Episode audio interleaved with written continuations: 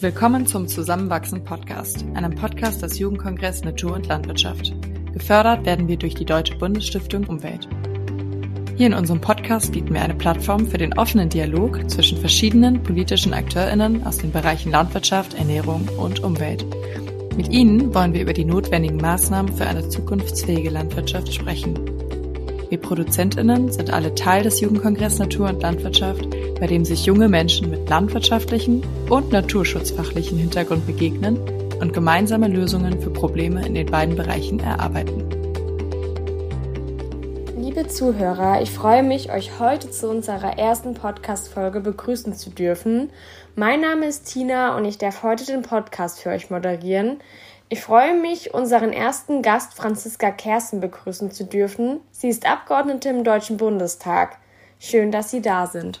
Ja, hallo, ich freue mich auf den Podcast. Und zwar werden wir jetzt bei unserem Podcast mit quasi Einstiegsfragen anfangen, die noch nicht fachlich bezogen sind. Und da ist bei uns die erste Frage. Beschreiben Sie einmal bitte Ihren Wahlkreis in drei Worten. Es ist eine echte Herausforderung. Jetzt sage ich mal die drei Worte. Ländlicher Raum, mit Potenzial. Vier Worte, aber ich sag mal, viel kürzer konnte ich es nicht fassen, weil es durchaus äh, ein Wahlkreis ist, der, äh, sage ich mal, sehr ländlich gelegen ist und da aber doch sehr viel Potenzial aufweist.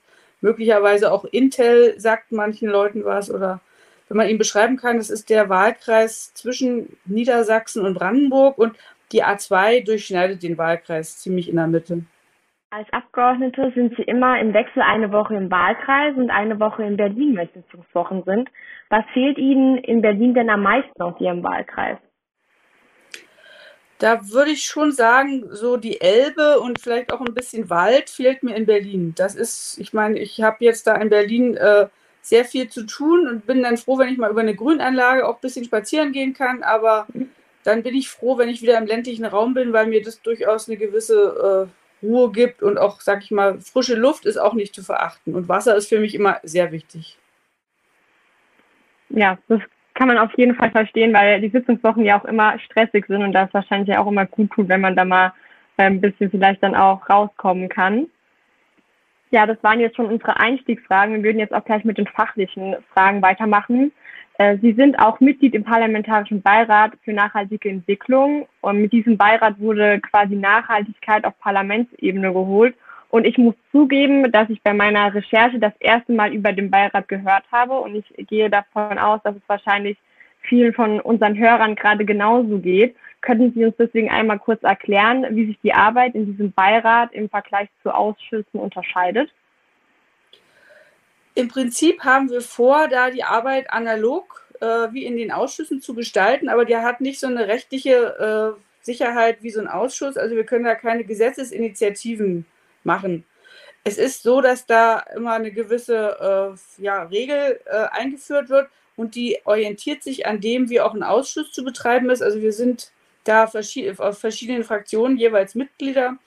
Und dieser parlamentarische Beirat für nachhaltige Entwicklung hat eigentlich das Ziel, die Nachhaltigkeitsstrategie, die in Deutschland äh, besteht, sozusagen auf regionaler, auf äh, praktisch im Bundesrepublikmaßstab, aber auch äh, global und auf euro europäischer Ebene zu betrachten und da mehr oder weniger bestimmte Gesetzesvorhaben auch dahingehend zu prüfen, dass da alle jeweils die Nachhaltigkeitsziele mit betrachtet werden.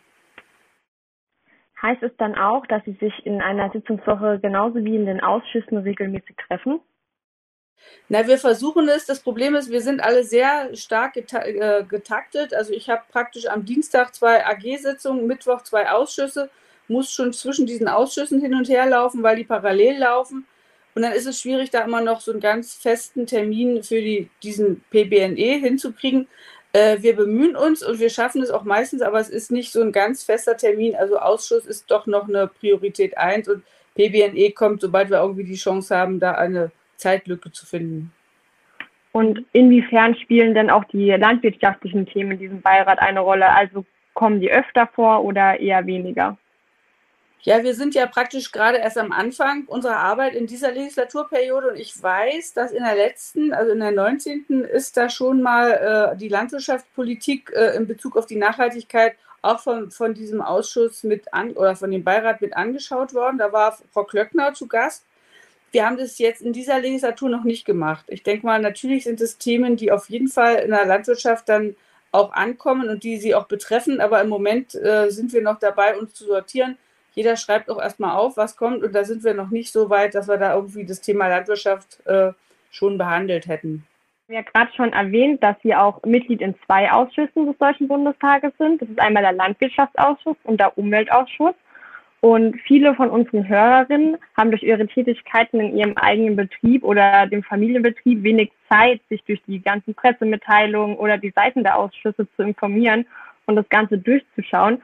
Könnten Sie uns deswegen einmal kurz erklären, was jetzt vor der Sommerpause quasi der letzte Stand war? Also womit haben sich die beiden Ausschüsse zuletzt befasst? Ja, ich glaube, zu dieser Beantwortung dieser Frage könnte ich jetzt noch eine Stunde erzählen. Äh, ich habe zugegebenermaßen auch selber nochmal nachgeschaut, weil man durchaus äh, gerade auch durch den Wechsel nicht immer hundertprozentig weiß, welches die jeweils letzten Themen waren. Aber das große Thema ist schon einfach der Umbau der, der landwirtschaftlichen Produktion der Ukraine-Krieg ist überall Thema, äh, die Bereitstellung von Lebensmitteln für die gesamte Welt, aber auch das, was, wie die Landwirte hier weiterarbeiten können. Das, äh, die Tierhaltung wurde sehr thematisiert, aber wir haben auch eine Strat Waldstrategie bearbeitet. Wir reden über Düngeverordnung und so. Also es sind ganz viele Themenbereiche, die sozusagen im Agrarausschuss besprochen werden. Und im Umweltausschuss ist jetzt gerade sehr aktiv gewesen der äh, Änderung des Bundesnaturschutzgesetzes. Äh, einmal schon diese Sache für den Ausbau erneuerbarer Energie, für äh, alles, was für Windkraftanlagen und so notwendig war. Da waren durchaus etliche Tagesordnungspunkte mit diesem Thema beschäftigt. Welche von den Themen haben sich denn in den beiden Ausschüssen überschnitten? Ja, so ganz doll überschneiden tut sich das nicht. Äh, es ist manchmal so, dass eine, ein, ein Ausschuss ist federführend und der andere ist dann mitberaten und das ist regelmäßig so. Das ist eben gerade auch bei dieser äh, Agrarreform, bei der GAP äh, haben wir ja die sogenannten Eco-Schemes und auch die Konditionalität. Ich weiß nicht, äh, das wird den meisten was sagen, aber das ist der gute landwirtschaftliche ökologische Zustand und das soll es ab 23 Jahren eine andere Regelung geben und auch die Konditionalität wird angepasst und das wird dann immer im Umweltausschuss auch mit erwähnt. Aber entschieden wird das eben im Landwirtschaftsausschuss oder im Agrarausschuss. In unserem Podcast geht es ja sowohl um Landwirtschaft als auch um Naturschutz. Wir behandeln vor allem beide Themen, weil sie sich kritisch gegenüberstehen. Seit dem Regierungswechsel betonen zumindest die zuständigen Ministerien, wie wichtig das gemeinsame Denken von Naturschutz und Landwirtschaft ist. Der gleichen Meinung sind wir natürlich auch. Sehen Sie eine solche Kooperation und gemeinschaftliches Denken auch in den beiden Ausschüssen des Bundestages oder herrscht dort teilweise noch ein Lagerdenken vor? Also ich bin die Einzige äh, aus der SPD, die praktisch in beiden Ausschüssen Vollmitglied ist. Insofern äh, es ist es schon gut, dass die Frage wahrscheinlich an mich geht. Wir haben noch ein paar, die praktisch stellvertretend in einem der Ausschüsse sind. Und ich kann schon feststellen, dass ich das versuche zusammenzudenken. Das würde vielleicht nicht für den ganzen Ausschuss so sein, weil die durchaus manchmal mit Themen beschäftigt sind, die den anderen Ausschuss weniger betreffen oder nur am Rande. Und dann ist sicher das große Denken äh, nicht daraus ausgerichtet, dass man immer alles für, anderen, für den anderen Ausschuss gleich mit abhandeln will. Äh, grundsätzlich ist es aber so, dass wir ja praktisch jetzt beide Ministerien, die dafür zuständig sind, jetzt äh, unter grüner Leitung haben. Und da ist es schon einfacher als vorher, wo praktisch CDU, Landwirtschaftsministerium und SPD, das Umweltministerium, doch durchaus immer auch eine gewisse, äh, naja, Abstimmungsproblematik aufwiesen, ungeachtet dessen, dass sie halt in einer Koalition war. Oder war die Denkweise vielleicht doch noch ein bisschen stärker unterschiedlich, als es jetzt mit, mit, zwischen den beiden Häusern ist? Merken Sie denn eigentlich auch bei sich im Landkreis selbst, dass sich die beiden Lager kritisch gegenüberstehen? Oh, das kann ich nicht ganz sicher sagen. Äh, es gibt natürlich schon unterschiedliche äh, Wahrnehmungen, aber äh, ich denke, dass das da die Landwirtschaft ist ja bereit, ihren Anteil am Naturschutz zu leisten, aber sie erwarten halt eine entsprechende Honorierung der Ökosystemleistung, die durch die Landwirtschaft erbracht wird. Da gibt es in meinem Wahlkreis schon viele Leute, die da vorne weggehen und die sicher beispielhaft sind. Und da gibt es also gerade auch in der Börde so ein paar Projekte, die durchaus zeigen, dass man äh, mit Naturschutz vielleicht auch Geld äh, generieren kann und nicht nur auf äh, praktisch das verzichten muss, was man auf den Äckern sonst produzieren würde. Ja, es ist doch auch schön zu hören, dass da beide Seiten aufeinander zugehen. Sie haben ja gerade erwähnt, dass beide Ministerien unter grüner Regierung sind und man sich dadurch erhofft, dass es mehr ein Miteinander gibt. Aber bereits vor der Ampelregierung gab es Bemühungen, die damals stark verhärteten Fronten zwischen Vertretenden von Naturschutz und Landwirtschaft aufzuweichen. Die Zukunftskommission Landwirtschaft war wohl der erfolgreichste Versuch davon. Der Abschlussbericht mit umfassenden Vorschlägen für dringend notwendige Maßnahmen, um die Landwirtschaft zukunftsfähig, also nachhaltig auszurichten, liegt seit August 2021 vor. Bisher wurde aber wenig davon umgesetzt, vermutlich auch dem Wahlkampf geschuldet. Über einige der vorgeschlagenen Maßnahmen würden wir gerne im Detail mit Ihnen sprechen. Vielleicht eine kurze Frage vorweg. Haben Sie den Abschlussbericht eigentlich gelesen? Ja, ich muss zugeben, es war die Kurzfassung und ich habe in den ganz großen Bericht immer nur so punktuell reingeschaut. Äh, ich habe damals, als mehr oder weniger die Zukunftskommission sehr aktiv gearbeitet hat, im Bundesumweltministerium gearbeitet, im Referat wo einer unserer Kollegen auch wirklich in der Geschäftsstelle tätig war, der uns also immer über die jeweiligen Schritte auch informiert hat. Also ich fühlte mich dann schon ganz gut aufgeklärt und habe auch dann während der Koalitionsverhandlungen, für die ich teilnehmen durfte als äh, SPD-Vertreterin, eigentlich darauf hingedrängt, dass wir da diese, den Namen Zukunftskommission auch mit in unsere Präambel für den Koalitionsvertrag aufnehmen. Das ist mir nicht gelungen und äh, im Nachhinein bin ich dann froh gewesen, dass Cem Özdemir das jetzt durchaus anders sieht und jetzt doch davon redet, dass er möglicherweise auch die Arbeit der Zukunftskommission weiterführen will, weil es ist, äh, war ja nur ein, wie soll ich sagen, ein erster Schritt auf dem Weg der Transformation der landwirtschaftlichen Produktion. Wenn man jetzt aufhören würde, würde sehr viel äh, wirklich was, viele gute Partner, also es waren glaube ich 32 am Anfang, zum Schluss 31 einstimmig beschlossen haben und da wäre ich also sehr froh, wenn da eine Weiterführung möglich wäre. Das hoffen wir natürlich auch. In dem Bericht wird nämlich auch die Wichtigkeit von regionaler Vermarktung sehr häufig betont und auch gesellschaftlich gewinnt das Thema zunehmend an Besonderheit. Gut daran zu sehen, dass sich von 2015 bis 2017 die Anzahl der solidarischen Landwirtschaftsbetriebe in Deutschland verdoppelt hat. Auch sie setzen sich für regionale Wertschöpfung ein.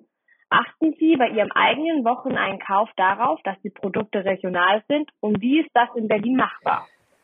Ja, Regionalität ist so eine gewisse Sache. Ich war mal früher auch als Amtstierärztin in der Lebensmittelüberwachung tätig und Regionalität ist, wird unterschiedlich äh, eingeschätzt. Also ich achte persönlich schon darauf, dass ich äh, zum Beispiel die, in der Agrargenossenschaft, die wir haben, dass ich da auch einkaufe, wenn meine Familie, die mögen auch mal Fleisch und dann kaufen wir das eben dort bei der Agrargenossenschaft, die bei uns Pächter unserer Landwirtschaftsflächen ist weil ich weiß, wie die Tiere da gehalten werden und weil ich auch diese regionale Vermarktung stärken will. Also ich stelle mir das immer so vor, dass es quasi in der Großstadt viel schwieriger ist, regional einzukaufen, weil ich sag mal hier auf dem Land, da beziehen ja auch äh, viele Supermarktmärkte ja ihr Obst und Gemüse auch regional.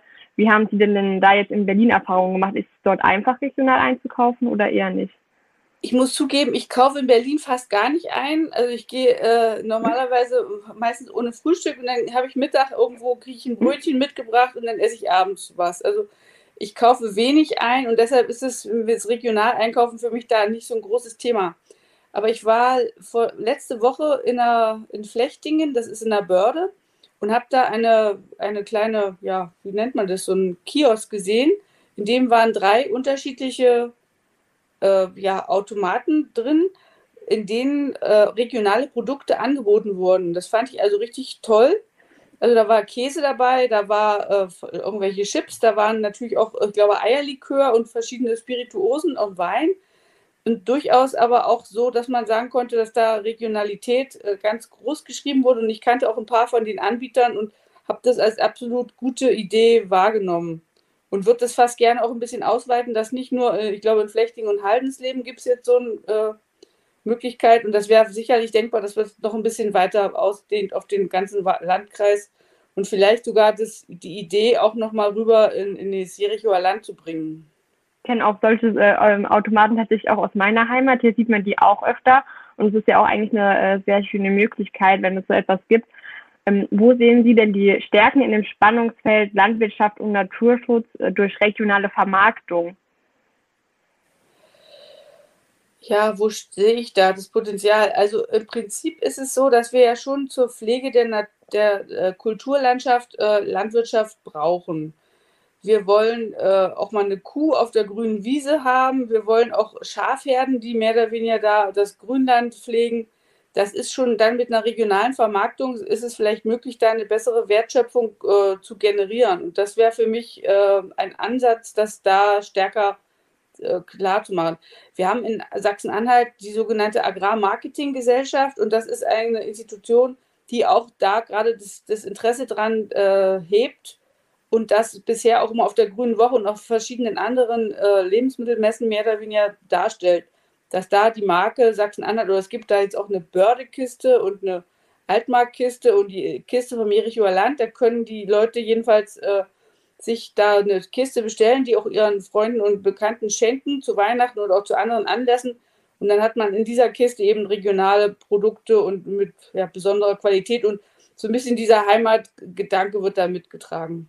Sie haben ja gerade darüber erzählt, dass Sie, dass es da auf jeden Fall auch äh, Stärken gibt, aber sehen Sie da vielleicht auch Grenzen? Also welche Probleme können dadurch nicht gelöst werden? Ach ja, äh, welche Probleme? Also im Prinzip ist es schwierig, wenn Sie jetzt den, den Markt sich anschauen, wenn wir jetzt uns mal angucken, dass wir die Tierhalter jetzt gerade im Schweinemarkt echt ein Problem haben. Dass sie also, sag ich mal, die, die Preise unheimlich äh, schwankend sind, dass Downhaltung im Moment keine echte Rentabilität verspricht, dass sozusagen auch der, der Absatz von äh, Schlachtvieh da durchaus äh, schwierig ist und durch die afrikanische Schweinepest, dass er auch noch der Gefahr droht, dass es noch schwieriger wird, das können wir halt durch regionale Produkte nur unzureichend abfedern. Und auch der Milchpreis, das kann man, das ist so einer, der macht ein bisschen Milch und hat vielleicht eine Hofmolkerei und macht da Käse draus oder auch mit solchen äh, Hofautomaten mit Milch, aber das sind alles nur Bruchteile von dem, was tatsächlich an Produktionsmenge zur Verfügung steht. Also das ist ein nettes Tüpfelchen, aber das ist nicht, äh, löst nicht das Grundproblem, dass da durchaus andere Preise aufgerufen werden müssten. Was wäre Ihrer Meinung nach notwendiges politisches Handeln, um regionale Vermarktung gewinnbringend und langfristig für Landwirte zu ermöglichen? Sie haben ja gerade schon viele schöne Beispiele genannt. Was müsste denn da noch von politischer Seite kommen, damit so etwas besser ermöglicht wird? Ich glaube, da müssten wir uns erstmal Gedanken machen, was ist regional? Ist regional der Landkreis? Ist regional das Land? Ist regional Deutschland? Und das ist sicherlich nicht so einfach. Also ich könnte mir vorstellen, dass wir da als Politiker gar nicht den ganz großen Einfluss haben, weil es ist ja auch so, dass wenn Sie vorm Laden Leute fragen, äh, was sie für Produkte kaufen, dann sagen die immer natürlich äh, tierwohlgerecht und alles Mögliche. Und dann drin, drin greifen sie doch nach dem, was abgepacktes Schweinefleisch aus weiß ich woher kommt. Da ist so ein gewisser Widerspruch zwischen dem, was die Leute vielleicht äh, vorhaben und was dann der Preis im Laden ihnen dann äh, doch irgendwie aufzeigt, dass sie das dann kaufen, weil sie es äh, eher günstig haben wollen. Also sind Sie quasi eher der Meinung oder denken Sie, dass wenn man vielleicht was an den äh, Preisen in der Hinsicht ändert oder wenn sich daran was ändern würde, dass sich dort auch vielleicht dann die Einstellung dann halt verändern würde? Ich meine, es ist ja schon irgendwie nachvollziehbar, wenn man ja auch finanziell begrenzt ist sozusagen, dass man dann sich ja nicht das teure Fleisch sozusagen leisten kann, wo halt äh, was regional ist, wo die Tierhaltung stimmt und dann eher zum billigeren äh, Fleisch greift. Also denken Sie dann eher, dass quasi sozusagen, wenn sich die Preise dort ändern würden, dass dann auch viel mehr Menschen dann automatisch regional kaufen würden? Ja, ich glaube, das ist so einfach ist es nicht. Äh, Sie müssen vielleicht bei regional auch nochmal schauen. Äh, regional ist auch nicht immer äh, im Sinne dessen, was wir für Klimaschutz wollen und was wir auch für Tierwohl wollen.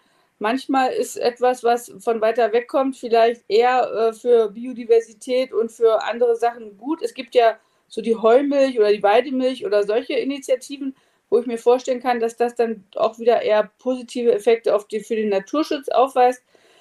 Äh, vielleicht ist die Tierhaltungsdebatte, die jetzt gerade auch äh, losgetreten wurde, oder ne, was heißt nicht, nicht losgetreten, die ist ja jetzt schon seit ein paar Jahren äh, eigentlich klar. Das war eigentlich Umwege zum Umbau einer gesellschaftlich akzeptierten Tierhaltung.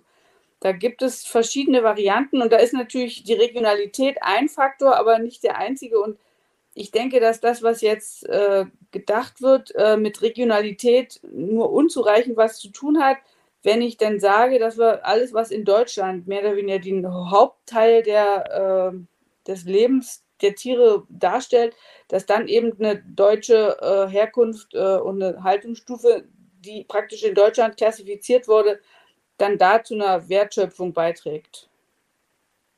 Ja, wir hatten es ja jetzt gerade schon auch über das Thema Tierwohl und deswegen werden wir gleich auch zu dem Thema Tiergesundheit weitergehen. Das ist ja ein Thema, dem Sie besonders durch Ihre Ausbildung zur Rinderzüchterin sowie dem Studium und der Berufserfahrung als Tierärztin äh, große Expertise mitbringen.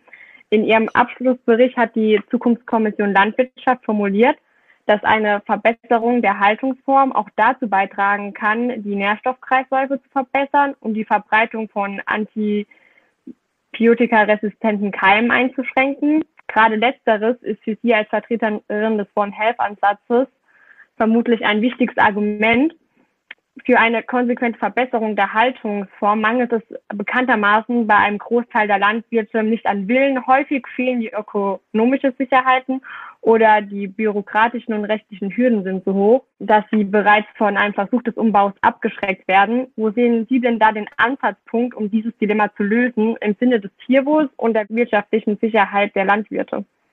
Das ist jetzt eine sehr komplexe Frage, aber ich werde mal versuchen, so ein bisschen das äh, aufzudröseln eigentlich ist es so, dass da die letzte äh, Koalition schon versucht hat anzufangen und es wurde eine Kommission eingesetzt, die sogenannte Borchert-Kommission. Das war ein ehemaliger Landwirtschaftsminister. Äh, deshalb wird man das also nicht so gerne verwenden, weil es halt ein CDU-Minister war. Aber da waren wirklich Fachleute damit beschäftigt und insofern war das die Kommission zum Umbau der Tierhaltung, würden wir sie mal äh, neutral benennen. Und da wurde praktisch schon festgestellt, dass wir einmal äh, Geld brauchen, um mehr oder weniger die Initiative eines Stallneubaus zu gewährleisten und dann aber auch noch mehr Geld brauchen, um diese geänderten Haltungsbedingungen auch zu honorieren. Das war ungefähr ein Verhältnis von 20 zu 80 Prozent. Und dazu fehlt jetzt mehr oder weniger ein äh, Vertrag, der darauf praktisch abstellt, dass wir das, was wir im Koalitionsvertrag haben, nämlich eine Einführung einer verbindlichen Tierhaltungskennzeichnung, auch tatsächlich äh, anfangen. Jetzt vor ein paar Wochen hat Cem Özdemir den ersten Teil vorgestellt. Da geht es also um die äh, Kennzeichnung äh, der Tierhaltung. wir fangen beim Schwein an und dann auch mehr oder weniger die Sachen, die frisch und auch gefroren, aber die eben noch nicht äh, in Gastronomie und Gemeinschaftsverpflegung angeboten werden, äh, mit einbezogen werden. Und da gibt es jetzt nicht mehr dieses, äh, die Klassifizierung in Ziffern, sondern tatsächlich eine wörtliche Beschreibung die den Leuten vielleicht hilft, äh, durch das Wirrwarr an verschiedenen äh, Kennzeichnungsmerkmalen da irgendwie durchzusteigen. Und da ist es beim Schwein Haltungsform Stall. Da ist sozusagen die Haltung der, während der Mast erfolgt entsprechend der gesetzlichen Mindestanforderungen. Dann gibt es die Haltungsform Stall und Platz. Den Schweinen steht dann dabei mindestens 20 Prozent mehr Platz im Vergleich zu den gesetzlichen Mindeststandards zur Verfügung. Und die Buchten sind durch verschiedene Maßnahmen strukturiert. Das können aber unterschiedliche Ebenen, unterschiedliche Temperatur- oder Lichtbereiche sein oder auch Trennwände, die das darstellen würden. Dann gibt es die Haltungsform Frischluftstall. Da wird den, den Schweinen innerhalb des Stalls ein dauerhafter Kontakt zum Außenklima ermöglicht, also Außenklimastall. Und das wird durch mindest, dadurch erreicht, dass man mindestens eine Seite des Stalles offen hält, dass also Umwelteinflüsse das Schwein sozusagen direkt erleben kann. Und es hat aber auch mehr Platz, als äh, der gesetzliche Mindeststandard erfordert. Und dann gibt es die nächste Form, wäre Haltungsform Auslauf und Freiland. Da steht den Schweinen ganztägig mindestens jedoch acht Stunden am Tag ein Auslauf zur Verfügung. Und sie werden dann in diesem Zeitraum äh, ohne festes Stallgebäude gehalten. Und dann haben sie auch da mehr Platz, das ist glaube ich nochmal über 80 Prozent über der Mindestfläche und wäre eben dann die nächste Form und dann gibt es noch der Vorschlag zumindest, die Haltungsform Bio, dass die Lebensmittel nach den Anforderungen der EU-Öko-Verordnung erzeugt werden. Und es wäre noch größere Auslauffläche und noch mehr Platz im Stall gegenüber den anderen Haltungsformen. Aber, sage ich dann, äh, als Tierärztin würde ich da so einen kleinen, äh, naja, eine Anmerkung machen wollen. dem Schwein ist es egal, ob es Biofutter frisst oder nicht. Insofern finde ich es eigentlich gut, wenn man das extra darstellt, äh, praktisch aus Freiland und plus Bio. Aber es kann nicht äh, sein, meiner Meinung nach, dass Bio eine Stufe ist, die nur den Bio-Ökolandwirten zur Verfügung steht und praktisch ein konventioneller gar nicht diese höchste Stufe erreichen kann. Da finde ich eine gewisse Unwucht. Und ich glaube, da wird noch darüber zu diskutieren sein. Wir haben gerade ja die neue Kennzeichnung der Tierhaltung erklärt. Dieses soll es für die Landwirte attraktiver machen, ihre Ställe umzubauen. Aber Sie haben gerade auch erwähnt, dass es Geld braucht, damit es attraktiver wird, für die Landwirte es auch zu machen.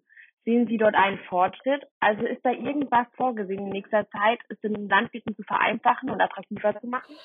Na, wenn das jetzt so durchgesetzt würde, wäre es schon ein erster Schritt ich würde eigentlich empfehlen, dass man sich auf das konzentriert, was schon erarbeitet worden ist, also wie dieses sogenannte Borchardt-Papier und auch bestimmte Ansätze aus dieser Initiative Tierwohl und das alles so ein bisschen zusammen zu denken und daraus dann eben etwas zu schaffen, was mehr oder weniger Akzeptanz bei den Verbrauchern findet und den Bauern eine verlässliche Perspektive bietet. Und zwar hat die Zukunftskommission Landwirtschaft auch konkrete Empfehlungen für Maßnahmen zur Verbesserung der Haltungsform gegeben.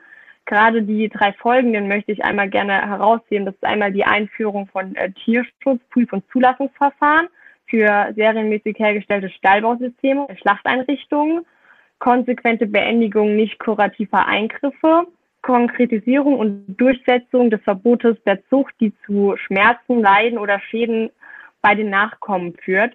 Plant die Bundesregierung, diese Maßnahmen umzusetzen? Wir haben ja einen Ko Koalitionsvertrag geschlossen und ich äh, meine, dass da die meisten Teile drin wären. Ich kann jetzt nicht hundertprozentig sagen, ob alles so dargestellt ist, aber wir haben auch äh, die Änderung am Tierschutzgesetz vor und dass da die Veränderung, also diese Vermeidung von äh, irgendwelchen Amputationen und so, die war auf jeden Fall mit drin. Und auch diese äh, standardisierten äh, Vorschriften für Stallgebäude und für Schlachteinrichtungen, das ist auch drin. Und da kann ich mich gut dran erinnern, weil das durchaus auch den äh, Behörden vor Ort eine Chance gibt, da ähm, besser durchzukommen. Wenn sie immer erstmal 20 verschiedene Varianten sich durchprüfen müssen, ob das jetzt dem entspricht, was man eigentlich als Tierwohl ansieht, dann macht es sehr viel Mühe und insofern wäre so eine Standardisierung da sehr hilfreich. Ja, Sie haben ja eigentlich schon gerade gesagt, dass schon geplant wird, diese Maßnahmen umzusetzen. Also man konnte ja schon heraushören, dass es jetzt auch noch keinen festen Zeitpunkt gibt dafür. Wie kann man sich das eigentlich momentan generell vorstellen? Also man kann ja schon denken, dass der Ukraine-Krieg jetzt auch ein bisschen, sage ich mal, die vorgehabten Arbeiten, die jetzt ja eigentlich schon umgesetzt werden sollten, wahrscheinlich da einfach ausgebremst wurden dadurch. Wann denken Sie denn, dass man über diese Maßnahmen sprechen wird? Äh, ich muss vielleicht einmal dazu kurz ausführen, dass ich nicht diejenige bin, die das in unserer Fraktion bearbeitet. Das sind meine Kolleginnen, einmal Susanne Mittag als Sprecherin für unseren Ausschuss oder für unsere AG und Luisa Dinis-Bode, die mehr oder weniger als tierschutzpolitische Sprecherin aktiv sind. Die sind tiefer in diesen zeitlichen Abfolgen drin, als ich es bin. Äh, und wir haben bis jetzt nur dieses eine Eckpunktpapier bekommen. Ich gehe davon aus, dass da noch sehr viel Arbeit zu tun ist und dass wir das eigentlich, sage ich mal, im zweiten Halbjahr noch was davon erfahren und dann beraten werden. Ja, das hört sich ja schon mal gut an, wenn man merkt, dass die Bundesregierung schon vorhat, über diese Verankerung zu sprechen und diese Maßnahmen ja auch auf jeden Fall umzusetzen. Ich denke, das ist ja schon mal eine gute Aussage. Wir würden jetzt auch schon gleich zu unserem nächsten Thema kommen. Und zwar führen hohe Nitrateinträge aus der Landwirtschaft zur hohen Belastung unseres Gewässers. Und ein entscheidender Faktor dafür ist, dass Deutschland den von der Wasserrahmen EU geforderten guten Zustand der Gewässer nicht erreicht. Insbesondere eine gebundene Tierhaltung könnte einen großen Beitrag zur Bekämpfung der hohen Nitratgehalte leisten. Wie genau könnte eine gesetzliche Verankerung dieser Flächenbindung aussehen? Wenn ich das wüsste, wäre ich wahrscheinlich schon, äh, mhm. würde ich zu den wenigen Leuten in Deutschland gehören, die da äh, sich intensiver mit beschäftigen und dann eine Lösung sehen. Also ich kann mir im Moment diese gesetzliche Regelung zu dieser Flächenbindung noch nicht anders vorstellen, als dass man mehr oder weniger an Baugenehmigungen das anpackt. Dass man also sagt, ähm, du bekommst eine Baugenehmigung für einen Stall, wenn du den Flächennachweis hast und wenn du mehr oder weniger da eine Kreislaufwirtschaft auch darstellen kannst. Ich denke, das ist ein größeres Problem. Also wir haben ja gerade jetzt in den Niederlanden viele aufgebrachte Landwirtinnen und Landwirte, die mit ihren Traktoren da richtig äh, protestieren gegen das, was da läuft. Und es ist im Prinzip die Stickstoffkrise in den Niederlanden, die nicht hundertprozentig mit dem zu vergleichen ist, was wir hier machen, aber äh, eine gewisse Konkurrenz der Probleme ist auf jeden Fall vorhanden. Also auch in Deutschland haben wir bestimmte Regionen, wo zu viele Tiere sind und durch äh, Nitrateinträge ins Grundwasser vielleicht da eher Probleme auftreten. Wo sehen Sie denn Stolpersteine bzw. Hemmnisse für die Umsetzung dieser Maßnahmen? Na, wir haben ja von der EU-Kommission erstmal äh, Aufgaben bekommen. Wir haben jetzt eine allgemeine Verwaltungsvorschrift, was heißt wir, aber die Bundesrepublik Deutschland hat die umgestellt. Diese Verwaltungsvorschrift wird jetzt einfach ein Messnetz erstellen. Äh, aber wie sagte mal einer meiner Kollegen, was zu viel ist, kann man nicht wegmessen. Also auch mehr Messstellen würden nicht äh, dazu beitragen, dass man also irgendwann bessere Werte hätte, ohne dass man vielleicht die Bewirtschaftung äh, umstellt. Wobei es ist einfach ein Thema, was durchaus anderen Generationen auch schon fast vorzuwerfen ist. Also es ist manchmal 10 oder 20 Jahre, dass da irgendwann zu viel gedüngt wurde. Und jetzt haben sie das Ergebnis. Es ist je nachdem, was für Grundwasserkörper betroffen sind, äh, da mehr oder weniger mit sehr viel Verzug. Ich denke, dass so eine Art der Stoffstrombilanzverordnung, dass wir da nochmal rangucken und diese Debatte ist noch nicht beendet, weil ich meine, dass die Landwirte mit der Einschränkung die ihnen denn in der Bewirtschaftung obliegt, wenn sie also 20 Prozent unter Bedarf düngen sollen, das wird noch ein großes Thema werden. Aber ich habe da leider auch keine Lösung, wie wir das jetzt perfekt hinkriegen, dass alle zufrieden sein können. Ja, natürlich. Also denken Sie auf jeden Fall, dass das Thema in den nächsten Jahren aber auch nochmal behandelt wird? Ja, müssen wir machen. Also irgendwie muss schon äh, auch durch den Ukraine-Krieg haben wir gemerkt, dass wir uns vielleicht eine andere Wertigkeit äh, auf unsere landwirtschaftlichen Produkte se setzen oder denen eine andere Wertigkeit zuordnen. Wir müssen also nicht nur uns ernähren, sondern wir müssen auch dafür sorgen, dass in, in anderen, in Drittländern mehr oder weniger auch die Ernährung gesichert werden kann. Das heißt, wir dürfen nicht dort Sachen äh, anbauen, die hier nach Deutschland dann verschifft werden und dort mehr oder weniger zu Hunger führen. Und Andererseits müssen wir auch dafür sorgen, dass da alles, was an Bewirtschaftung nötig wäre, so mit Dünger und so, auch dazu müssten wir uns eher äh, eine europäische Einigkeit aufbringen, um da auch praktisch in Drittländern eine stärkere Resilienz der agrarischen Systeme zu erreichen. Ja, das hört sich ja schon mal gut an und halt auch so an, als würde das Thema ja nächstes Mal aufgegriffen. Ich will jetzt auch gleich wieder zum nächsten Thema weitergehen. Sie setzen sich ja auch für den Abbau bürokratischer Hürden in der Landwirtschaft ein. Aus eigener Erfahrung kann ich sagen, dass Bürokratie manche Landwirte erstmal abschreckt und vielleicht auch ihrer Meinung nach von der eigentlichen Arbeit sozusagen abhält. Was müsste sich denn Ihrer Meinung nach genau in diesem Bereich verändern, damit äh, den Landwirten ihre Arbeit wieder erleichtert wird? Und denken Sie, dass das in den nächsten Jahren möglich ist? Das ist eine absolut wichtige Aufgabe, die wir da vor uns haben. Äh, ja, wie kann man Goethe zitieren? Bürokratie kann immer nur Bürokratie gebären. Das ist das Grundproblem dessen, dass mehr oder weniger bestimmte Vorgaben von der EU-Kommission kommen und man muss eine Transparenz dann herstellen.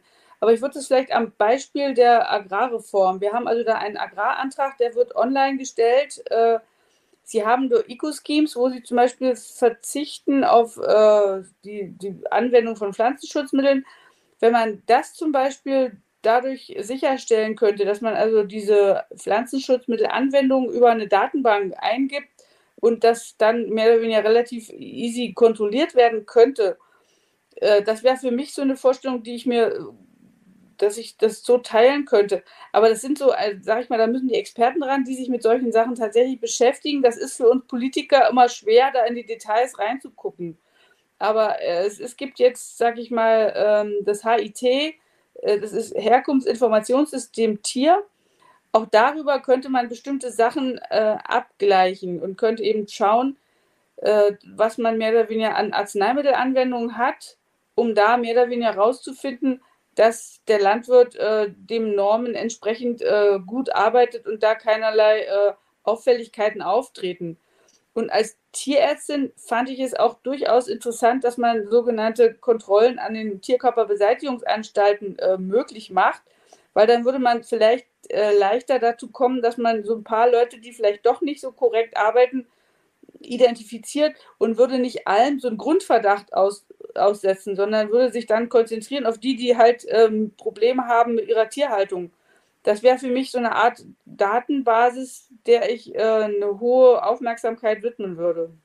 Die sogenannte Tiergesundheitsdatenbank, wo wir dann eben die Faktoren, vielleicht auch dann später mal Schlachtbefunde und sowas mit reinzubringen, dass wir dann zum Schluss irgendwie sagen können, ich schaue mir eine Datenbank an und habe dann gleich einen Überblick, wie die Tierhaltung in einem bestimmten Betrieb aussieht. Weil durch die verschiedenen äh, Kennzahlen, die man drin hat, kriegt man vielleicht doch ein ganz gutes Bild darüber, was da tatsächlich vor Ort passiert. Also mit einer Nachfrage tatsächlich ansetzen zu dem Thema. Und zwar haben Sie ja auch gerade ein bisschen äh, das Thema Digitalisierung auch angeschnitten, dass es vielleicht dabei helfen würde. Hm, wie sehen Sie das denn in Bezug vielleicht auf sage ich mal, ältere Landwirte, die schon jetzt auch lange ja natürlich äh, in ihrem Beruf sind und ja auch schon, sage ich mal, viel geleistet haben in der Hinsicht. Denken Sie, dass es, äh, dass die damit klarkommen, dass es für die äh, das auch wirklich einfacher macht oder dass es für die nochmal quasi ein zusätzliches Hindernis wird? Also einfacher kann ich nicht gut sagen. Also es gibt ja viele Sachen, die die Landwirte jetzt auch schon über äh, Internet und Computer bewerkstelligen müssen und das auch schon machen ich denke, da gibt es Potenzial, das vielleicht noch ein bisschen zu vereinfachen. Und es gibt sicherlich auch unterschiedliche äh, Hilfestellungen durch verschiedene Berufs Berufsverbände oder sowas. Aber vielleicht als Beispiel die Erfassung der Grunderwerbssteuer. Wenn man das macht, dann darf man ankreuzen, dass man seine, seine Kinder und so dürfen einem helfen. Das finde ich ist schon schräg. Wenn, ich habe mich da jetzt einmal mit beschäftigt und ich war erstmal ziemlich, äh, naja, geplättet, was die alle von einem wissen wollen, wie man das da ausgestaltet. Also Sicherlich ist es möglich, das äh, zu vereinfachen, aber es wird nicht jedem älteren Landwirt, der nicht so äh, PC-affin ist, leicht fallen. Ja, das war auch tatsächlich schon unsere letzte fachliche Frage für heute. Und wir hätten jetzt auch nochmal so eine kleine Ausstiegsfrage. Und zwar haben wir jetzt ja schon öfter erwähnt, dass sich der Deutsche Bundestag in der Sommerpause befindet. Wie verbringen Sie denn Ihre Sommerpause?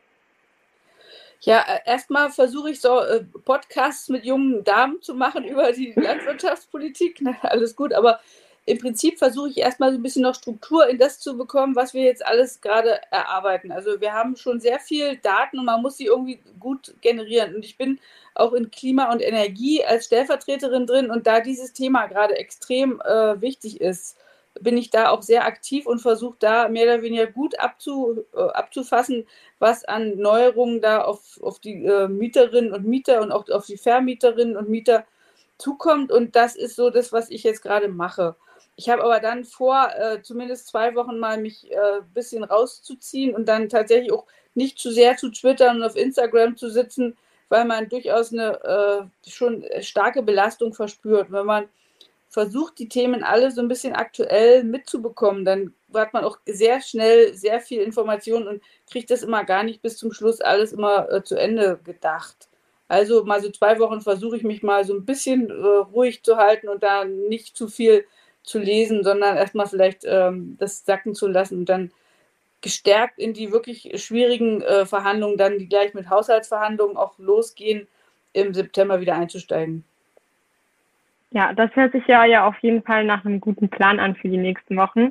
An dieser Stelle wollen wir uns auch nochmal bedanken, dass Sie sich heute die Zeit für uns genommen haben für den Podcast. Ja, und wir hoffen, dass es Ihnen heute bei uns gefallen hat.